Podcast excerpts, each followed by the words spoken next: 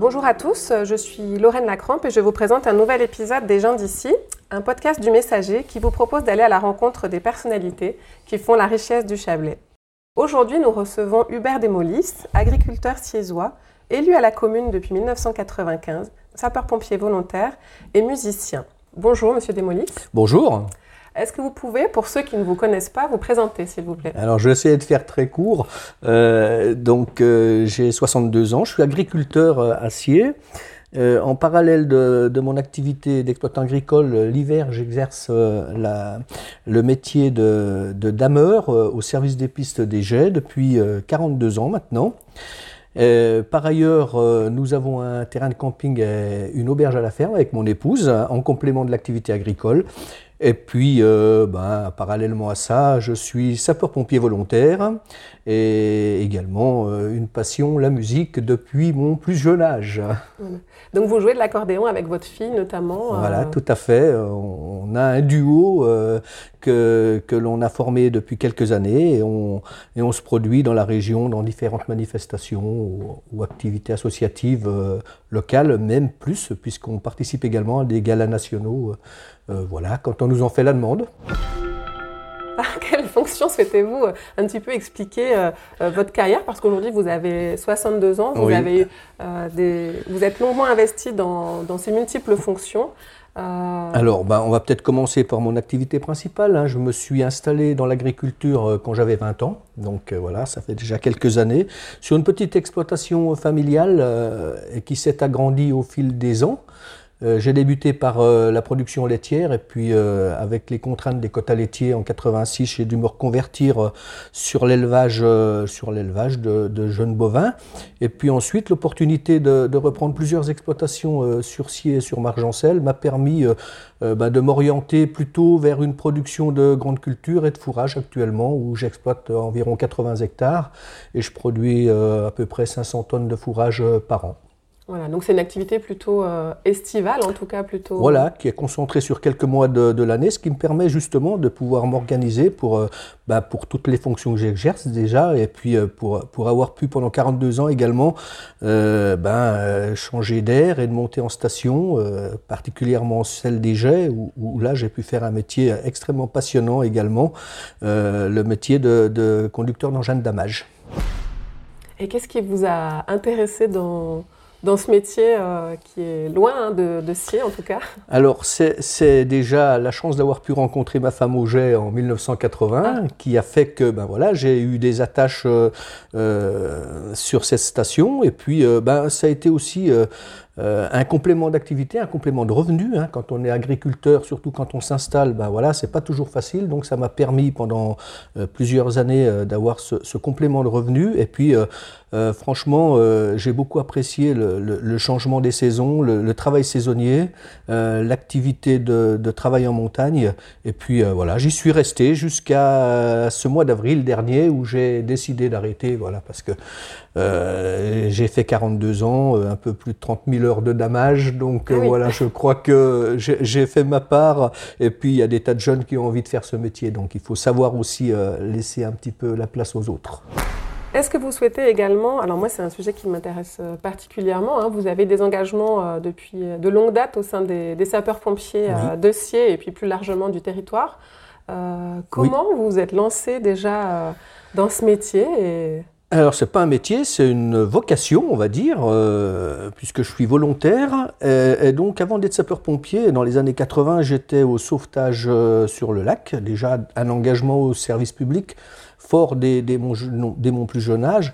Et puis, euh, en, 1988, ben, j'ai décidé avec euh, d'autres collègues de, rentrer au, centre de première intervention de Sier, qui, était à cette époque euh, en perdition, on va dire. Hein, euh, voilà. Donc je me suis engagé et avec mes collègues, euh, on a souhaité vraiment redonner une grosse dynamique à ce centre. Et puis avec toute la confiance de la municipalité du maire de l'époque, Bernard Néplat, euh, qui a été vraiment très impliqué dans, l'évolution du centre, euh, voilà, on, a décidé, on s'est fixé des objectifs.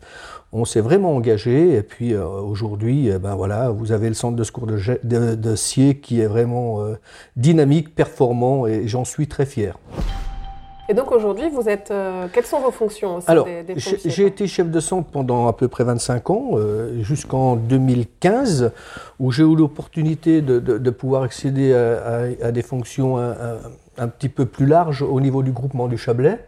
Et du coup, ben, j'ai cessé mes fonctions de chef de centre et aujourd'hui, ben, je, je, travaille au groupement du Chablais et avec le SDIS, dans le cadre euh, des voilà, de, mes fonctions de conseiller technique du volontariat et particulièrement chargé des conventions de disponibilité avec les collectivités euh, publiques et avec les entreprises privées. Alors c'est très passionnant, ça me prend un peu de temps, mais voilà, c'est une autre fonction, c'est pas l'aboutissement d'une carrière, mais je veux dire c'est vraiment euh, une évolution dans, dans, les postes à occuper au sein des sapeurs-pompiers.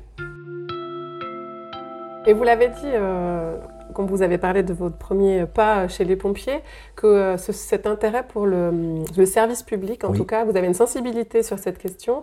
Euh, quelles sont les, valeurs qui vous intéressent euh Alors, euh, voilà, euh, aider les autres, pouvoir apporter un petit peu les, connaissances qu'on a, voilà, c'est un engagement, un engagement fort, hein, que ce soit au niveau des sapeurs-pompiers ou au niveau de, de, la mairie. voilà, ça prend du temps, il faut être très disponible.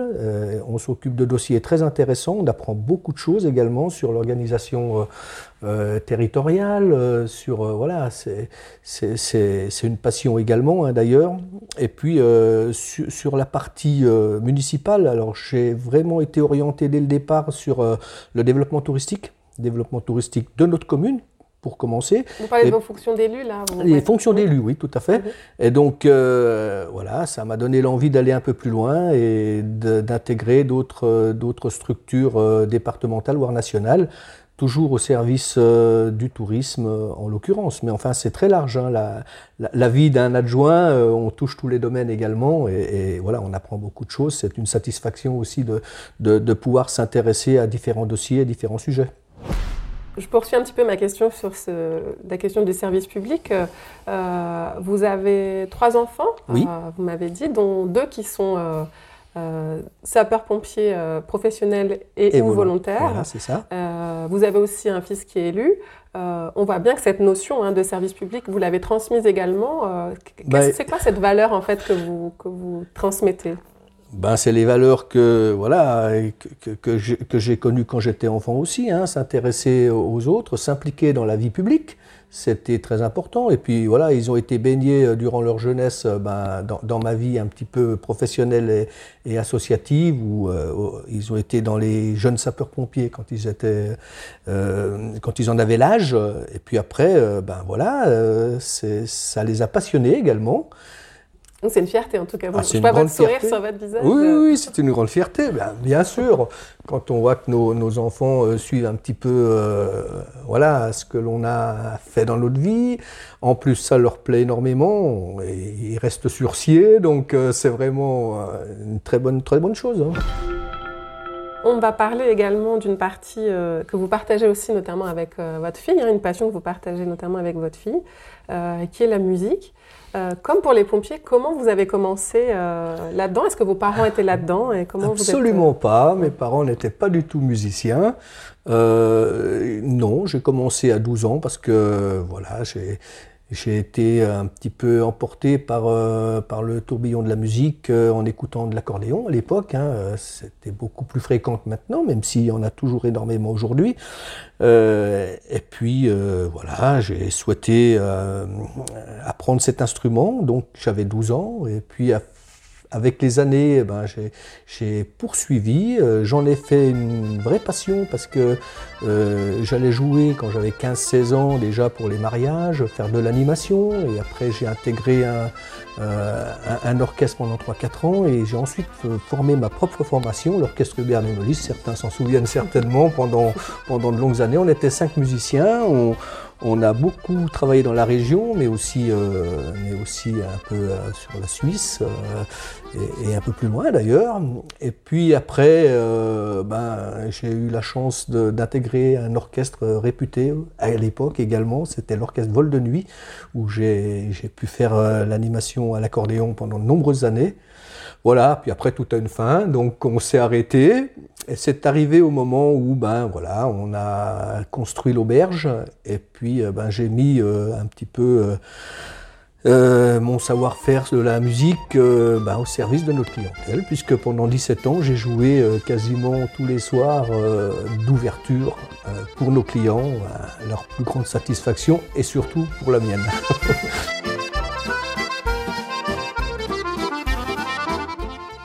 pendant ce même, ce de temps, ma fille euh, Émilie, qui a appris l'accordéon aussi euh, dès l'âge de 6 ans, donc euh, ça fait maintenant de nombreuses années également, eh ben, nous jouons ensemble, on forme un duo, voilà, on s'entend bien, on se connaît bien, donc on a un répertoire très varié pour des animations très variées également. On a fait pas mal d'émissions d'accordéon, de télévision, de radio.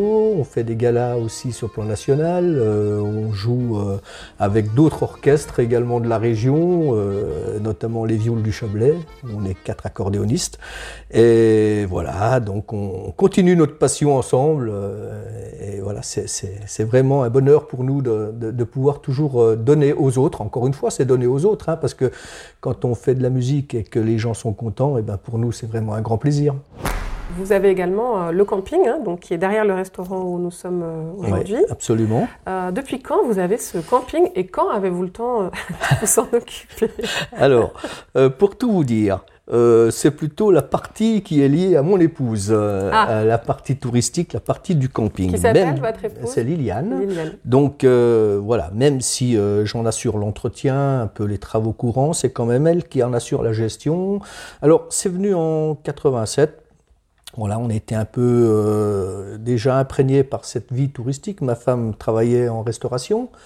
Et puis donc, euh, comme euh, ben voilà, elle est devenue conjointe collaborateur sur l'exploitation agricole et puis toujours encore une fois pour créer ce complément de revenus parce que l'agriculture à l'époque était un petit peu difficile.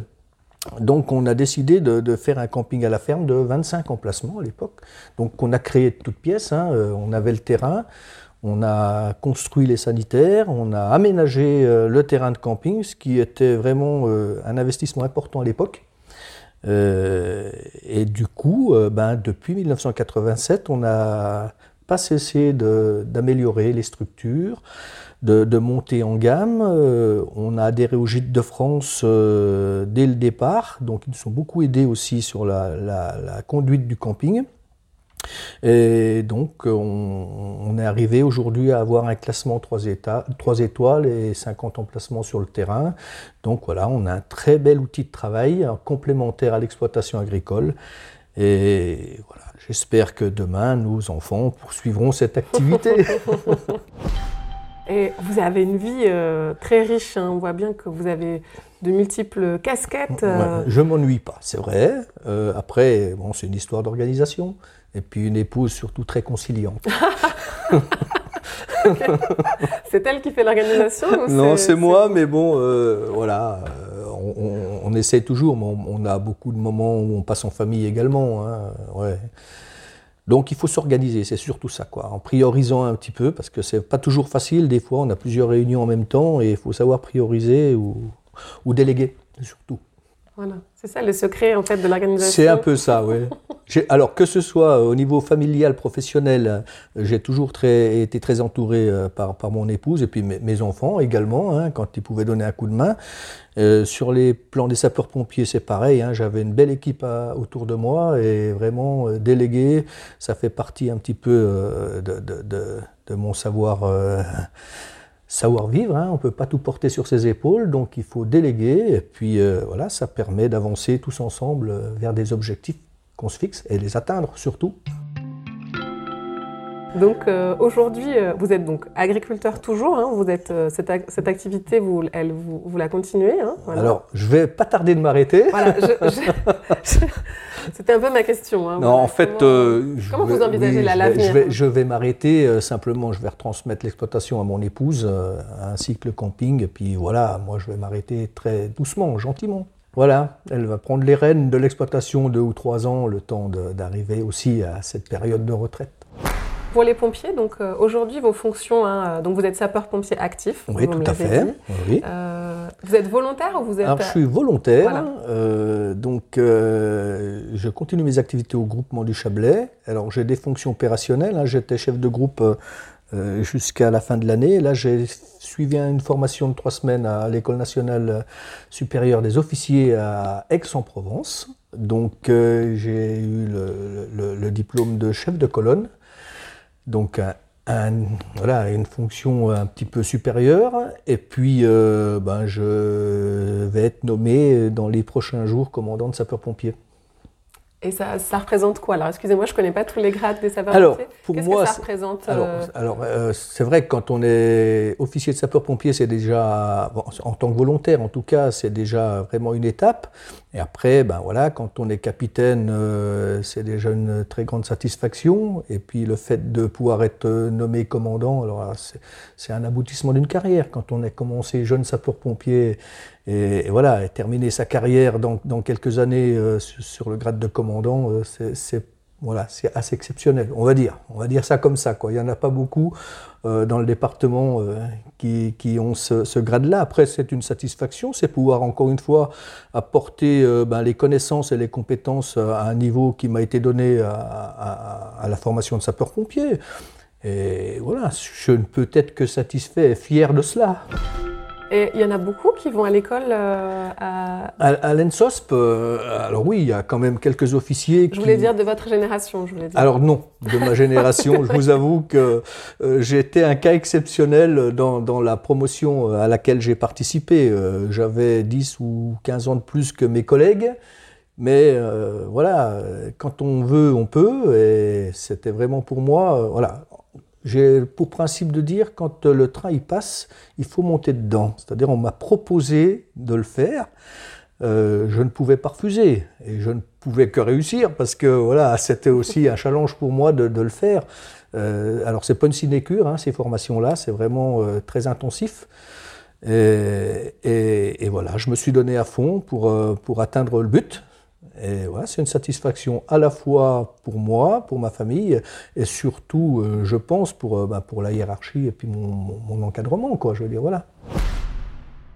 Est-ce qu'il y a une question que je ne vous ai pas posée, un sujet sur lequel vous aimeriez bien vous exprimer ou partager quelque chose que vous souhaitiez dire euh, aux Chablaisiens, aux habitants de oh, ben, Oui, tout simplement que ben, moi, dans les différentes fonctions, dans les différents engagements que, j'ai pu faire, euh, ou que je fais encore d'ailleurs, c'est vraiment cette relation avec les gens qui me plaise beaucoup. Euh, voilà, ça m'a permis de rencontrer beaucoup de monde euh, à des degrés différents, mais à des fonctions différentes.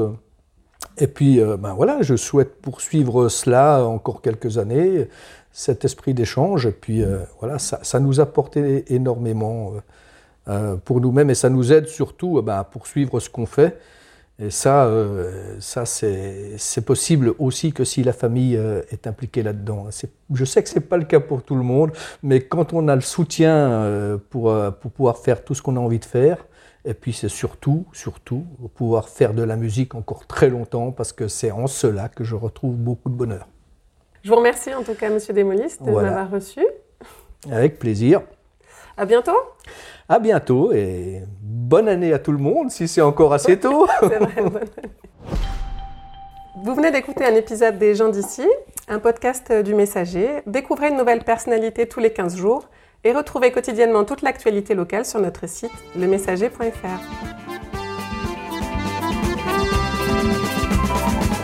Vive les pompiers de mon village avec leurs casques resplendissants ils sont toujours pleins de courage, risquant leur vie à chaque instant. Et les pompiers de mon village, ce sont des hommes étonnants, ce sont des vrais coq de village et toutes les femmes sur leur passage dans le cœur un incendie. Comme ils savent éteindre les flammes, ils pourraient devenir bigames, ils préfèrent la pyrotechnie